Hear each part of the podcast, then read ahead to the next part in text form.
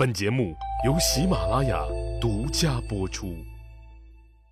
上一集里，我说到了齐国第一任、第二任国君的事儿。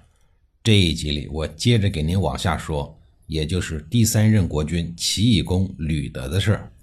这个时候的齐国呀，已经基本形成了稳定的格局。爷爷姜子牙和父亲吕吉为齐懿公奠定了坚实的根基。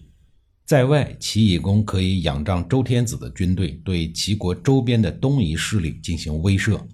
在内，则可以依托姜子牙推行的因其俗、简其礼，推行思想教育活动，逐步将周天子的礼乐体系制度拓展到东夷地区。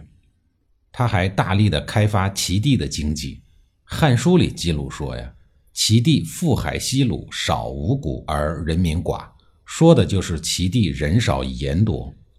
姜子牙到齐地虽然只待了五个月，可就为自己的子孙后代确定了基本国策。比如注重发展水稻的种植，大力发展采矿开发和冶炼业、渔盐业等等，还强力的推广已经倒闭了的商朝的贸易文化，将齐国的商品推广至诸侯列国。这些举措历经数年，到齐懿公的时代，恰恰正是丰收的季节。谁说富不过三代呀？富不过五代还差不多。等到齐懿公的儿子齐轨公吕慈母继位以后。已经是齐国的第四代君主，齐国经过姜氏的前三代君主的耕耘，已经在齐地彻底站稳了脚跟。而姜子牙当年所制定的国策，已经在当地顺利通过了实际的检验，齐国整体运转良好。虽然此时的外来户齐国还不能和齐地的本地土著国，比如晋国、莱夷等国平分秋色，但天下诸侯国。早已经认可了齐地的正统分封诸侯国就是齐国，而且是西周建国第一功臣姜子牙的子嗣之国。齐国君主自姜子牙而下，寿命啊似乎都比较长，执政的时间呢远远长过周天子们。等第四代齐鬼公在位的时候，周天子已经到了第八代周孝王和第九代周夷王之间。相比齐国稳固的政权，周王朝的礼乐体系受时代政权更替的影响，已经发生了一些微妙的变化。首先，周孝王的继位就破坏了嫡长子继承制。前面说了，当爷爷的抢了孙子的位置。紧跟着，有些诸侯就不来朝贡了。既然大家都不讲理，那就开始相互的攻伐吧。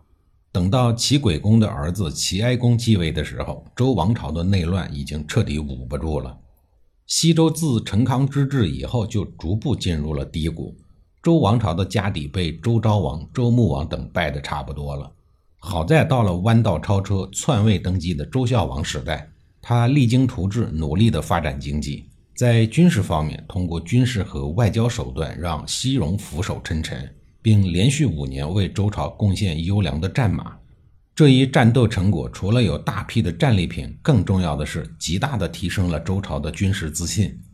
另外一个意想不到的好处是，对那些个不听话的、别有用心的诸侯及其他的少数民族形成了震慑作用，一时间国力又有所上升的迹象，但也仅仅是缓解的迹象，完全没有全面的雄起。而正处于向上发展、向上爬坡的关键阶段，壮志未酬的周孝王竟然病逝了。随后，周夷王继位了。在第二十五集里，我说了，这个懦弱的周天子一生中干的最彪悍的事儿，就是顶烹了齐国第五任国君齐哀公。可怜的齐哀公同志啊，竟然是第一个享受周朝顶烹刑罚的国君。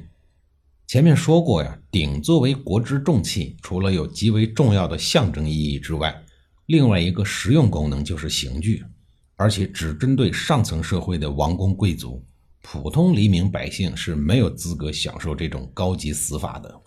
后世还有一些人享受了顶烹的著名受刑人，比如李石齐、周柯、朱高煦等等。等历史进展到那个时期再细说啊。其实当时的齐哀公呀，他不是不来。齐国的首都在山东半岛的营丘，属于周朝的最东边。周朝的首都镐京在最西边，相当于横穿整个周朝的国土，路途确实非常的遥远，来得慢呢是可以理解的。齐哀公带领着随从们风尘仆仆，一路颠簸，终于赶在最后一天到了镐京。可是，一到镐京啊，马上就感到气氛不怎么对了。不知道是怎么回事，现场很多的诸侯们个个都神情肃穆，感觉好像是周王要举办什么盛大的活动一样。还没等齐哀公开口向领导问好，周夷王就立刻下令将齐哀公抓了起来，直接粗暴地丢进了满是沸水的大鼎里，生生将大活人煮成了大熟人。鼎的下面正燃烧着熊熊的烈火，场面是触目惊心，令人胆寒。很快，鼎里就传出了一股股人肉的味道，令人作呕。周夷王看到诸侯们面色惊恐、颤栗的样子，暗暗觉得这个恐怖的场面。看来是起到了杀鸡儆猴的作用，是树立周天子威望的一步高招。不过事与愿违，这种极端的做法反而使得天下更乱。各国的诸侯们害怕自己以后也会落得齐哀公的下场，反周的情绪也是越来越强烈。而诸侯们对周王室就更加的不尊重了。可怜的齐哀公哀嚎而死，到死他也不知道发生了什么。下一集里，我接着给您说齐哀公的死对齐国、对周天子乃至整个周王朝都产生了哪些影响。